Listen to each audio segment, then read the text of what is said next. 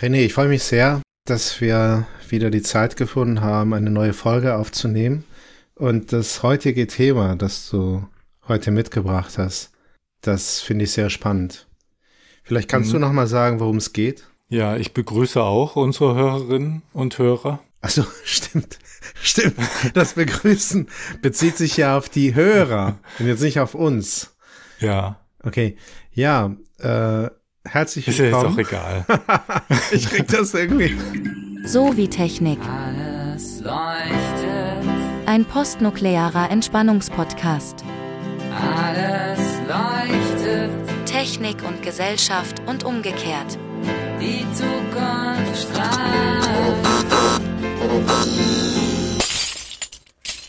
Ahoi Diego. Hallo René. Ahoi. Hallo. Ahoi. Ahoi. Wusstest du, Ja. dass Ahoi der ursprüngliche Telefongruß war? Nein, das, Das hat der erfunden, der das Telefon erfunden hat. jetzt ehrlich. Später änderte das der Edison, der Glühbirnenerfinder, Mhm. in Hallo. Ist das jetzt wirklich wahr oder hast du dir das ausgedacht? Das stand im Internet. Gut, das ist ja dann halb ausgedacht. Muss man ja überprüfen, ob das denn auch so stimmt, das Internet. Ja, du wolltest das Thema noch mal wissen. Ja, genau. Ich fange mal so an. Da ist mir ein alter Artikel begegnet und der sagte, Sprache sei out und die Zukunft heißt Videotelefonie.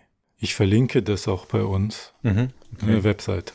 Das ist Ja. ein älterer Beitrag noch aus der Zeit, wo selbst 3G-Netze noch nicht überall erreichbar waren. Anfang der 2000er, glaube ich, war das.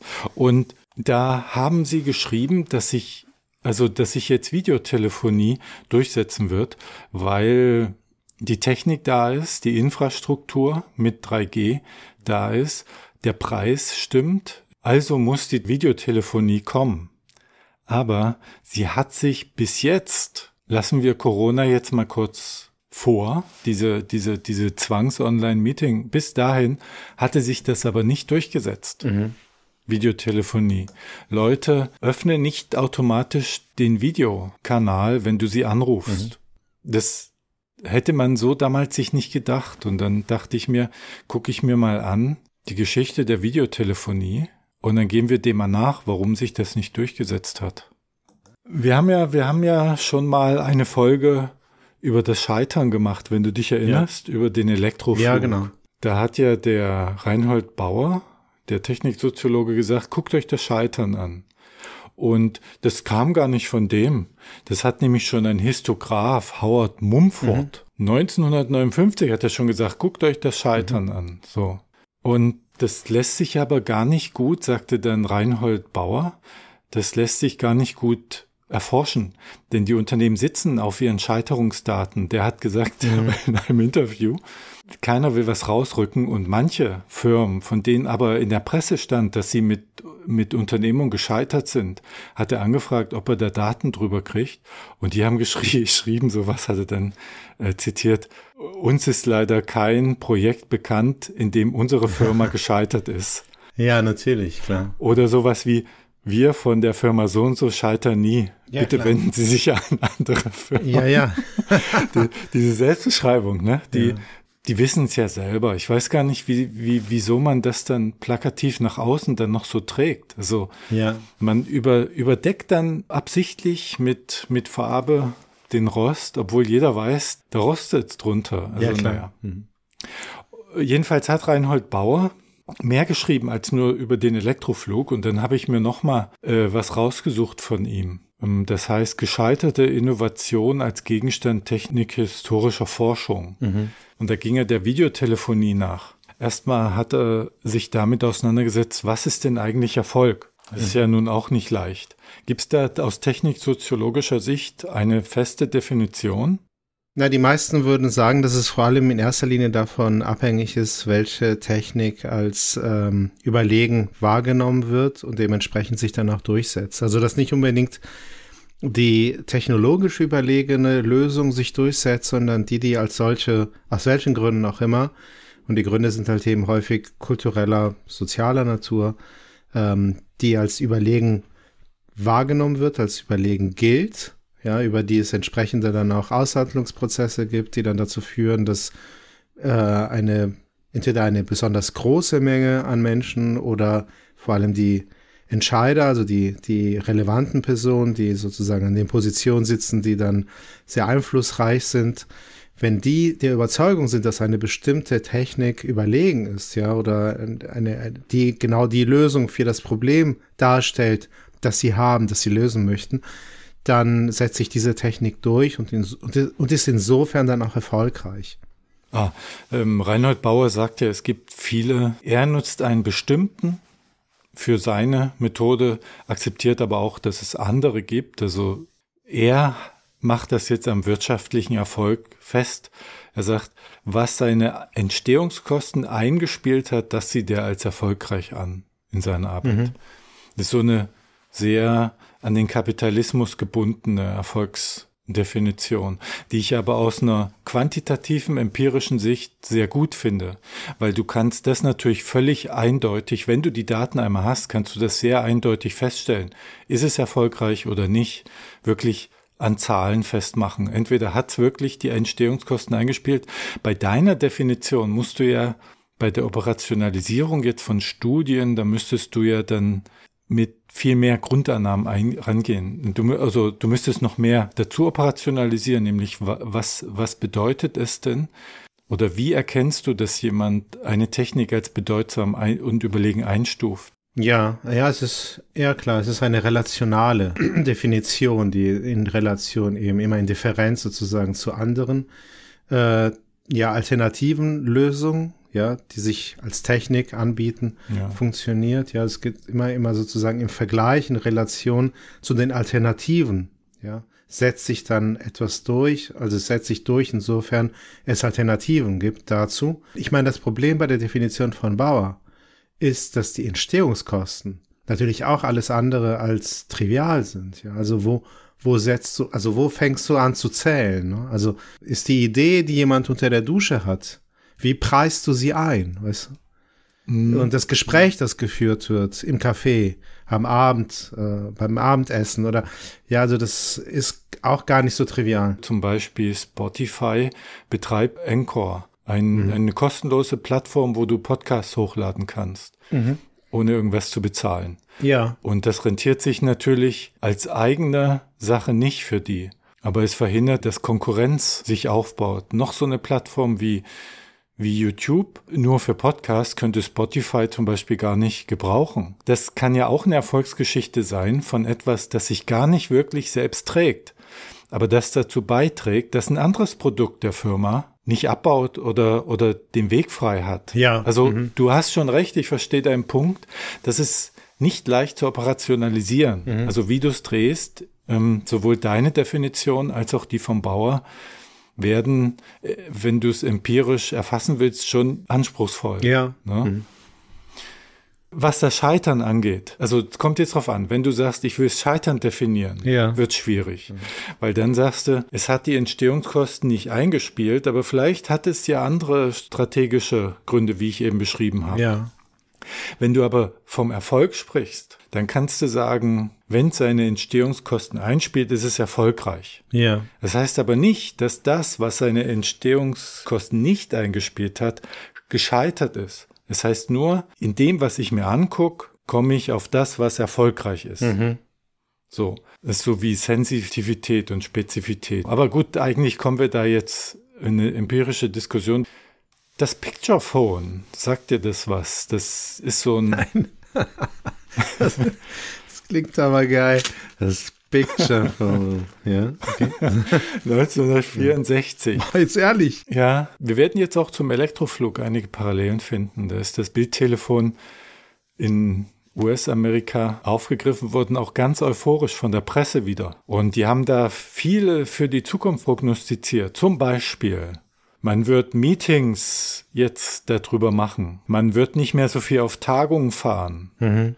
Man wird weniger Geschäftsreisen machen. Mobile Arbeitsplätze. Stell dir das mal vor. Ja, ja. Mobile mhm. Arbeitsplätze. 1964 ja, dachte Wahnsinn. man daran. Mhm. Präsenzen werden nicht mehr nötig sein. Und das Picturephone, ist wirklich, klingt gut. Picturephone. ja. Das passte auch in die Befindlichkeit der 60er, weil es da in Amerika viele, US-Amerika viele Pendler gab. Mhm. Das kostete viel. Umwelt war ein Thema damals Mhm. und Familienleben. Und da passte das einfach in den Zeitgeist. Und deshalb waren alle Kritikerinnen und Kritiker einhellig der Meinung, das ist es. Okay. Vielleicht erinnerst du dich an den Film Odyssey 2001. Ja, natürlich, klar. Da ist so eine Szene. Ja, da, ja, da spricht er mit seiner Tochter. Ja. Die hat Geburtstag. ne? Und so ähnlich soll das, das war so, war, war, wann ist denn der genau gedreht worden? Äh, war das Ende jetzt 60er, prototypisch? ich glaube 69. Ja. Ja. es war so Das war so gesehen ein- zumindest nah dran. so ein bisschen- schon später. Er schreibt, das war die ikonische filmische Darstellung quasi des Picture Phones. Mhm. Okay. Und zuerst gab es das Picture Phone so als Telefonzellen, bald auch für die Wohnung. Ja. Und die Technik funktionierte reibungslos, soweit. Das kann man ja heute nicht mehr sagen. Nein. Und so. Aber, wie du dir denken kannst, ist das gescheitert, Mhm. Ja. weil es keiner kaufte. Mhm. Aber wie ist es mit der Infrastruktur? Also was weißt du, was alles vorhanden sein musste, um so ein Picture Phone überhaupt nutzen zu können? Du konntest dort anrufen und dann haben die das eingebaut.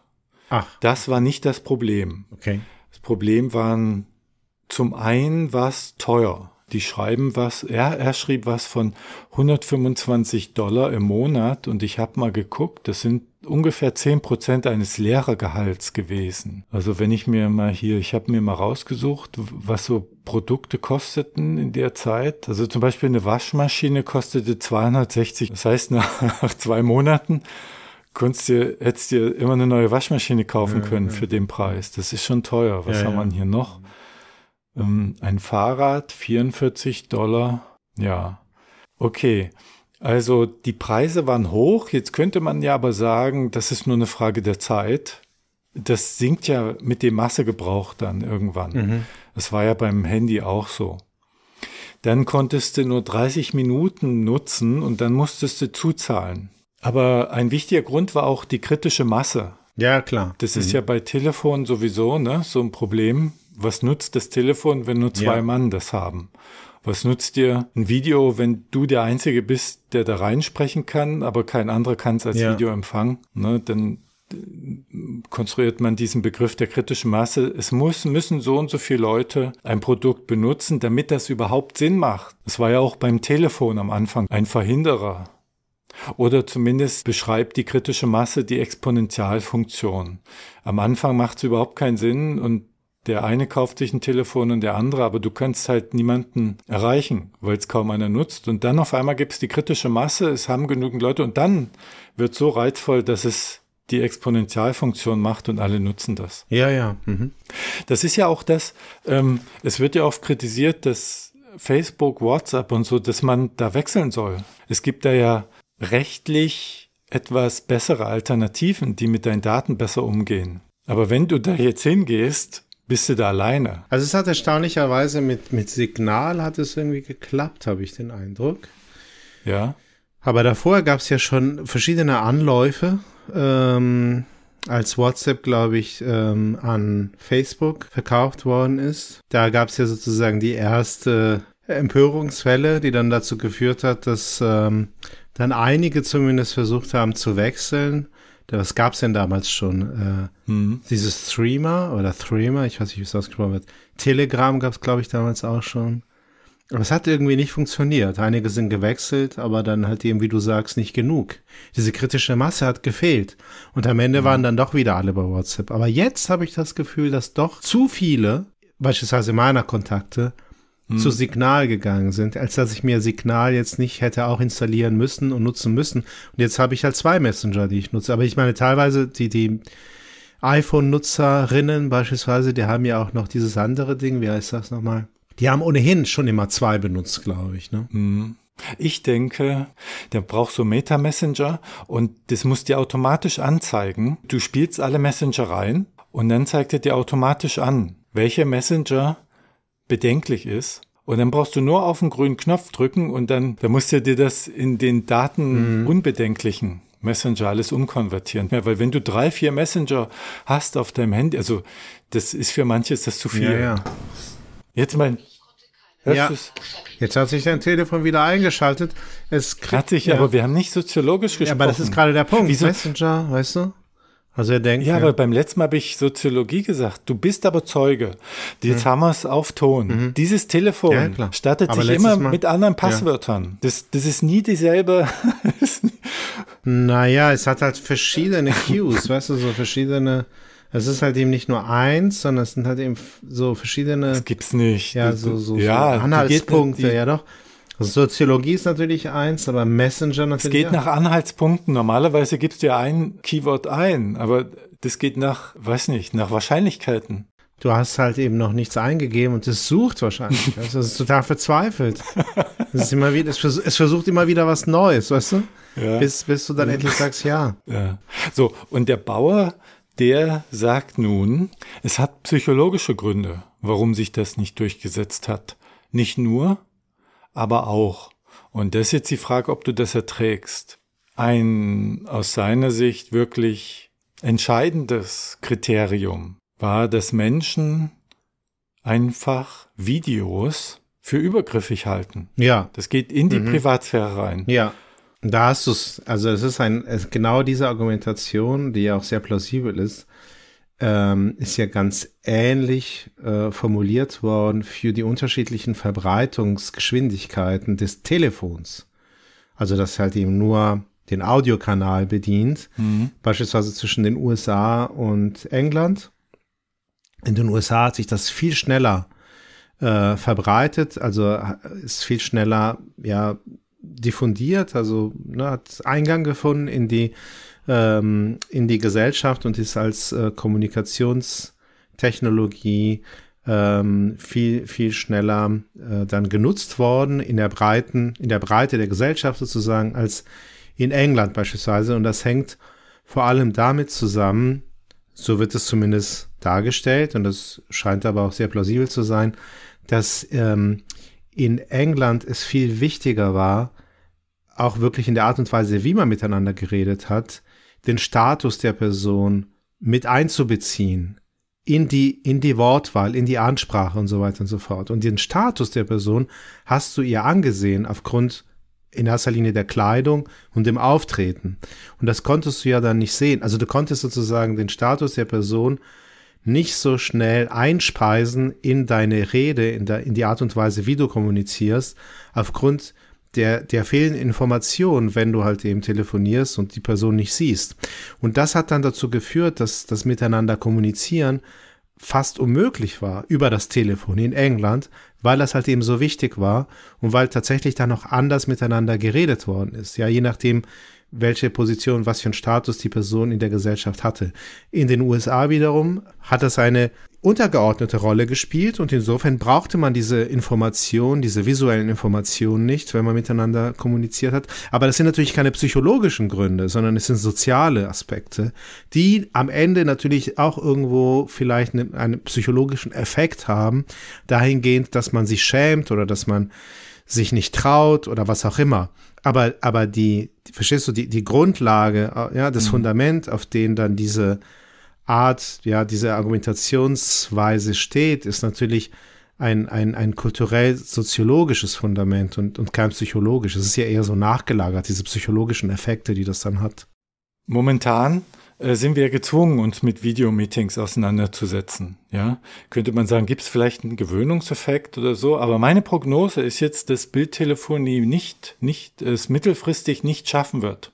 Erst wieder mit einer neuen Generation, die da reingewachsen ist. Und zwar deshalb nicht, weil die Öffentlichkeit geht jetzt oder überhaupt öffentliche Angelegenheiten gehen jetzt so und so stark ins Private was an, dass wir Gegenreaktionen entwickeln werden. Und eine wird sein, guck mir nicht in mein Schlafzimmer. Und weißt du, was ich da gemacht habe? Da habe ich, so wie es ein, ein guter empirischer Forscher macht, habe ich nach Bestätigung meiner These gesucht. Und da habe ich eine Studie gefunden, die, warte mal, wo sind denn jetzt die ganzen Studien hier?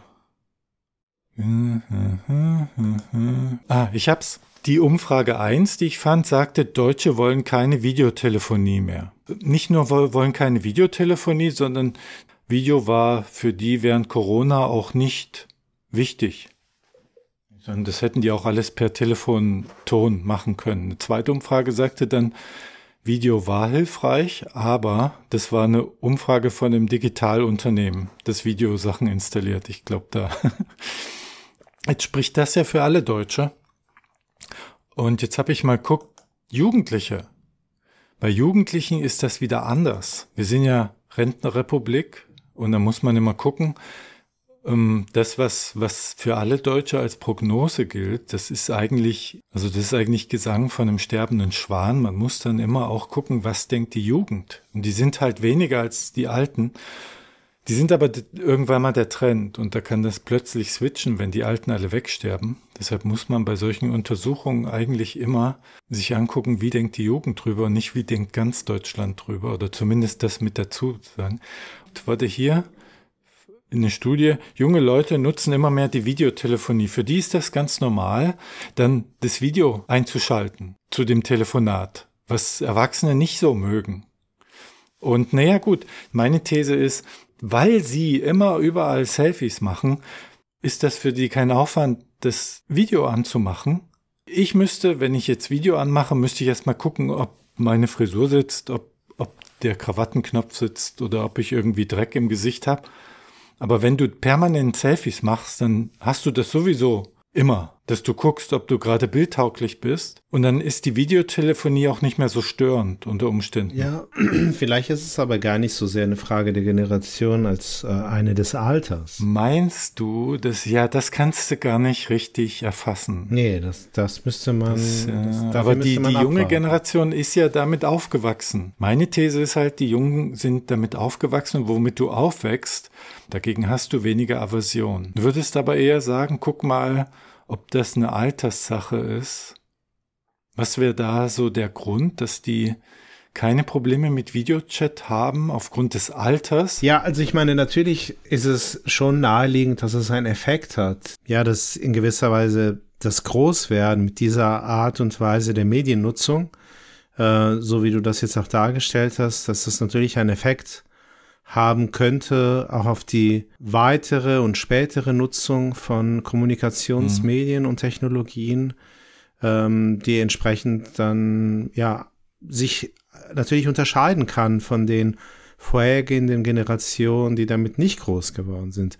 Auf der anderen Seite könnte es halt eben durchaus aber auch sein, dass es eine Frage des Alters ist, ähm, wie auch Privatheit und Öffentlichkeit ähm, wahrgenommen wird und wie sehr auch die Trennung für wichtig empfunden wird und ähm, versucht auch versucht wird äh, entsprechend halt eben auch aufrecht zu erhalten bei der Wahl der der Kommunikationstechnologien und der der Medien, die man halt eben dafür nutzt. Kann durchaus sein, dass auch die Kinder und Jugendliche mit die die halt mit Videotelefonie groß geworden sind, für die das halt eben dann etwas ganz ähm, Gewöhnliches und Alltägliches und Normales ist, dass sie aus ihrem Alter kennen, dass sie sich dann später mit, wenn sie erwachsen sind, das dann trotzdem auch weniger nutzen würden, weil sie dann äh, auch öfter das Bedürfnis haben, diesen Unterschied halt eben auch zu machen und diese Trennung auch zu machen zwischen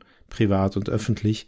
Und ähm, ja, es vielleicht dann zwar immer noch einen Effekt hat, ja, sie werden das vielleicht dann immer noch öfter nutzen und mehr nutzen als jetzt die Älteren, die das halt eben als Kinder und Jugendliche noch nicht kannten. Aber es wird trotzdem unter Umständen sich aber annähern an die Nutzungs, ähm, ja, an das Nutzungsverhalten der, der jetzt Älteren, die das halt eben, die damit nicht groß geworden sind. Das wäre ja vorstellbar. Das müssten wir halt eben, da, das müssen wir abwarten und gucken, wie sich das halt ähm, im Zeitverlauf dann entwickelt. Ich habe noch eine These, äh, warum das als Erwachsener mh, mm, weggehen könnte. Du bist als Erwachsener, wenn es jetzt um um berufliche Sachen geht, dann bist du bei solchen Videokonferenzen viel mehr auf Kompetenzwirkung angewiesen als jetzt Jugendliche unter sich. Und da gibt es einige Studien, die zum Beispiel Frauen wirken nicht so kompetent. Äh, da bringe ich auch mal was mit. Da müsste ich aber jetzt nochmal nachgucken. Frauen wirken aus, aus akustischen Gründen nicht so kompetent. Da werden bestimmte Frequenzen werden nicht mit übertragen, die aber für Frauen ähm, entscheidender sind für ihre Stimmen als jetzt für Männer, um kompetent zu wirken. Da gibt es Untersuchungen dazu. Bei Zoom-Meetings haben die Nachteile. Ach, tatsächlich. Mm, Dann, dann Okay. gibt ja, ja, wirken Also das heißt, es, es ist dann tatsächlich auf die, die Frequenzen, die für die, für die Männer relevant sind, die haben dann einen Vorrang erfahren. Ja, das heißt, die, die, es wäre ja ein sehr Ja, gutes, also es ist sicher nicht gesteuert. Also es ist sicher nicht Absicht gewesen, das so. aber es ist so wie der Seifenspender, der halt eben nur funktioniert bei heller Haut, weil die, die den Seifenspender entwickelt haben, dann wahrscheinlich weiße Ingenieure waren und die gar nicht auf die Idee Du dann, du würdest dann sagen, das ist schon ein blinder Fleck auch gewesen. Wenn Frauen das entwickelt hätten, Dann hätten die wahrscheinlich das anders entwickelt. Hä? Fall, nein, natürlich nicht. Fände ich sehr spannend, wenn das sich bestätigen würde. Also das fände ich sehr spannend. Es gibt ja diese Gender-Technik äh, Philosophie schon, die sagt, Technik ist männlich, das gibt's ja als Ja, es ist keine Philosophie, das sind ja, dazu gibt's ja auch Studien. Also jetzt feministische Technikforschung äh, widmet sich meines Wissens zu einem nicht unerheblichen Teil genau diesen Fragestellungen. Und die ähm, kommen zu immer wieder zu, zu sehr überzeugenden Ergebnissen, die genau in diese Richtung weisen, dass halt eben Männer Technik für Männer machen und dabei bewusst oder unbewusst, hoffen wir mal, gehen wir mal davon aus, in der Regel nicht böswillig, aber automatisch in gewisser Weise, ja, neigt, neigt, würde jeder natürlich dazu neigen, die äh, etwas so weiter so zu entwickeln, dass es äh, ja, dass man selbst damit besonders gut klarkommt und besonders gut auch sich in Szene Also das setzen kann. hieße, hier in diesem Fall wäre dann der anzunehmende Mechanismus, dass wenn Männer Frauenstimmen hätten, dass Männer dann gesagt hätten, weißt du, so eine gute Lösung ist das nicht, das klingt alles so komisch. Lass uns da mal weiter dran arbeiten. Was sie nicht gemacht haben, weil für sie war es okay. Auf jeden Fall, ja. Also wenn Männer Frauenstimmen hätten, Ja. Dann, ähm, dann hätten sie sich auch anders entschieden und dann würden auch die Frequenzen dann bevorzugt werden, wenn bestimmte Frequenzen weggeschnitten werden müssen, weil eben die Bandbreite nicht groß genug ist, dann hätten sich die mit Frauenstimmen ausgestatteten männlichen Ingenieure sich für die Frequenzen entschieden, die eher den äh, Frauenstimmen und den Spektren sozusagen einer Frauenstimme äh, zugutekommen würden, wenn es dann darum geht, äh, eben besonders überzeugend zu sein. Also das kann ich Falls es mir diesen Effekt wirklich gibt. gut vorstellen. Da bin ich vollkommen ähm, meinungslos. Ich kenne mich da auch mit diesen Gender Studies zu wenig aus. Würde da sagen, was die Forschung rausfindet, das würde ich dann noch hinnehmen. Also wenn in diesem Fall jetzt. Ne, ich könnte mir beides sehr gut vorstellen. Ich könnte mir vorstellen, dass das kein männlich getriebenes Ding ist, sondern dass das wirklich die Möglichkeit war, Zoom Meetings herzustellen, diese Frequenzen wegzunehmen und dass bei Frauen das genauso aufgetaucht wäre. Ich könnte aber auch mir sehr gut vorstellen, dass du recht hast. Es gibt noch andere Sachen, zum Beispiel ins Wort fallen. Das passiert häufig durch, durch die Verzögerung, die du hast, durch die Gespräche. Das wird aber als unhöflich wahrgenommen. Du hast Hass auf die Person, aber die kann gar nichts dafür. Und es gibt auch so eine, so eine Studie, wenn du Übertragungsverzögerung hast, dann wird diese Person als weniger aufmerksam und weniger gewissenhaft wahrgenommen. Man denkt dann immer, die Pausen, die die macht, die sei Absicht. Aber das sind so Sachen, die deine Kompetenz schmälern. Und das ist für Erwachsene, glaube ich, wichtiger als für Jugendliche. Und die merken das vielleicht. Und vielleicht hat das auch irgendwie später damit zu tun, dass die vom Video ablassen. Ja, das kann schon sein, aber das sind ja teilweise ja schon auch oder größtenteils die, zumindest die, die also die Dinge zumindest, die du jetzt zuletzt genannt hast, technische Limitationen, die ja jetzt ja schon besser geworden sind, also und die dann dann vielleicht irgendwann gar keine Rolle mehr spielen und dann würden sie dann auch nicht mehr ins Gewicht fallen. Machen wir mal noch ein paar, äh, kurz schnell dann, dann den Sack zu, aber so ein paar Punkte, die vielleicht hier noch Ja. interessant ähm, Der Cocktail-Party-Effekt fehlt bei Videotelefonie. Du siehst das 2D, aber im Raum, wenn du Menschen im Raum stehen hast, dann kannst du dich besser an Gesagtes erinnern. Es gibt ja, auch so Untersuchungen, wenn du was lernst und den Raum rau äh, verlässt, dann vergisst du's. Obwohl dort so viel ist, ne, so viel Geschnatter, Ja, ja. aha. kannst du dich auf die Person konzentrieren, weil du sie im 3D siehst. Wenn du aber 20 Leute auf einer Zoom-Konferenz hast und jeder schnattert. Nee, das geht gar nicht. Ja, klar. Geht nee. nicht. Und dann Frauen werden bei Videomeetings schneller müde, haben sie erforscht. Ja, also. Und das soll damit zu, nee, nee, das hat auch, äh, das hat eigentlich plausible Gründe. Es gibt diese Spiegelangst. Frauen sind ja darauf getrimmt, auf ihr Aussehen mehr zu achten als Männer. Und wenn die sich dann dauernd sehen, dann schlägt das zu Buche dass die abgelenkt sind, das ermüdet? Das habe ich auch gehört, ja, von der Studie. Aber weißt du, solche Studien, die kann man, glaube ich, gleich in die Tonne kommen. Die kann man knicken. Also, ja, natürlich, ja. Die sind wahrscheinlich müder, weil sie sich gleichzeitig im Gegensatz zu den meisten Männern auch um die Kinder kümmern müssen und ich weiß nicht noch, was alles machen müssen. Sagen wir so, ähm, wir müssen ja, das eine ist der empirische Fakt, dass die schneller müde werden. Ich glaube, das kann man messen. Die Gründe, die man dann findet. Ja, aber, aber, aber ja, aber die, aber die Drittvariablen, weißt du, das ist halt eben auch eine. Ja, das sind dann die Gründe, die man findet. Die, wie, man, wie erklärst du das? Genau. Das ist ja die Frage. Genau. Ne? Und eine, eine Erklärung ist ja die, die, dass Frauen häufiger in längeren Videoanrufen sitzen und häufiger längere Meetings haben. Und das kann ich mir gut vorstellen, weil nämlich dass immer die Frage ist, äh, auf welchen Mittelbaustellen bist du? Der Chef, also ich habe das bei mir auf Arbeit gesehen, so wenn du ganz oben bist, kannst du dich aus Meetings rausziehen. Du, du sagst, ich habe dazu keine Lust. Und es gibt ja auch die Untersuchung, dass die ganz oberen Etagen ihren, ihre Stressoren alle in die Mittel, in die mittleres Management abge... Früher, ganz früher, 60er, 70er, da war, hatten die oben den Stress. Und den haben die abdelegiert. Und die mittleren, die könnt ihr nicht weiter nach unten abgeben immer, diesen Organisationsstress.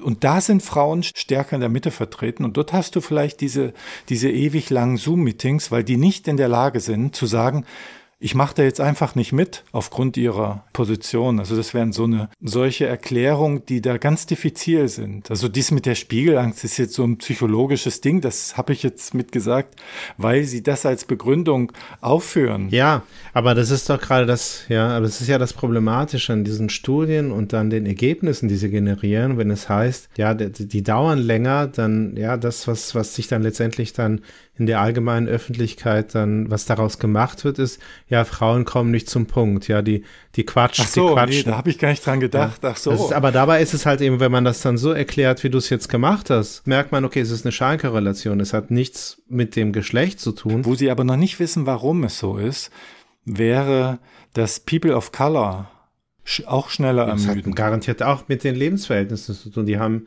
einfach ähm, mehr, äh, mehr Stress müssen oft mehr arbeiten, kommen genauso wie die Frauen seltener in Führungspositionen.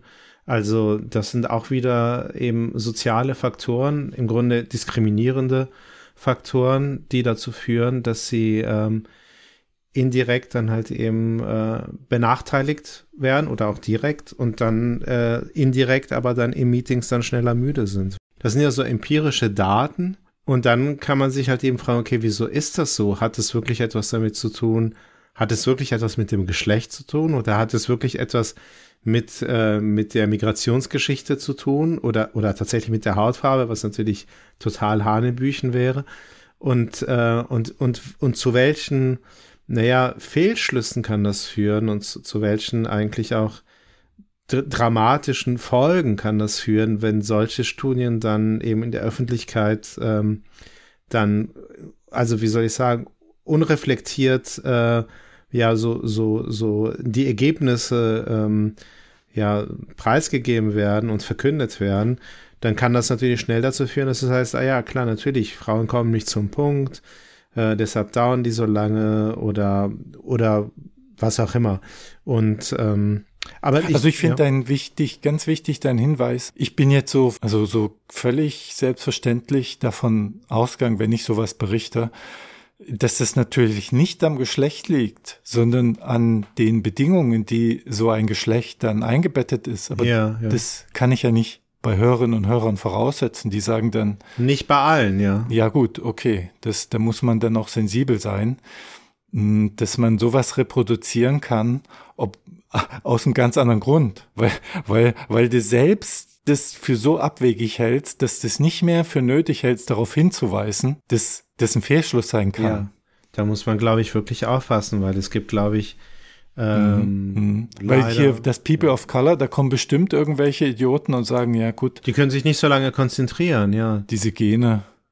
Ja, irgendwie, ne? Und das ist für uns, wenn wir uns das jetzt so ähm, berichten, dann geh weder ich noch du gehst davon aus, dass das äh, genetische Ursachen hat. Aber sobald du, genau, aber sobald du dich im öffentlichen Raum bewegst, Ja, du hast völlig recht, ja, das ist äh, wichtig. muss, muss das äh, ganz klar kommuniziert werden. Mhm. Also Mhm. wie, wie, ja, der Bedingungszusammenhang aussieht, ja, und dass es halt Ja. eben Drittvariablen sind und wie du sagst, die gesellschaftlichen Verhältnisse sind, die dazu führen, dass bestimmte Personengruppen, sei es das Geschlecht oder sei es die, ähm, die, ähm, die, die Herkunft oder ja, wie auch immer man das dann bezeichnen mag, die dann dazu führen, dass sie benachteiligt sind und entsprechende dann, ja, was dann zu entsprechenden Effekten dann führt, beispielsweise bei der Messung von, von so Videokonferenzen und dem, den Verhaltensweisen und so weiter, die dort, die dort vorherrschen. Ich glaube, dass Vielleicht noch- man, man, dass man wirklich sehr vorsichtig sein Ja. muss, ja.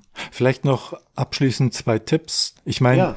deine Einbettung und dein Geschlecht jetzt das zu ändern, habe ich jetzt nicht hier auf dem Zettel, aber äh, zwei Tipps sind Tage ohne Videocalls einführen, nur mit Audio, weil das scheint doch sehr stark zu stressen immer. Ähm, Das glaube ich, ja. Oder das eigene Fenster ausschalten, das, Ja. wegen des Spiegeleffekts. Das, Ja, ja, das glaube ich auch, dass das sehr entlastet. Das waren zwei Tipps. Ja, dann, wie ist denn das dann mit der Holographie-Telefonie? Weil da ist ja dann der ganze Körper mit abgebildet. Wie ist denn das da zu interpretieren?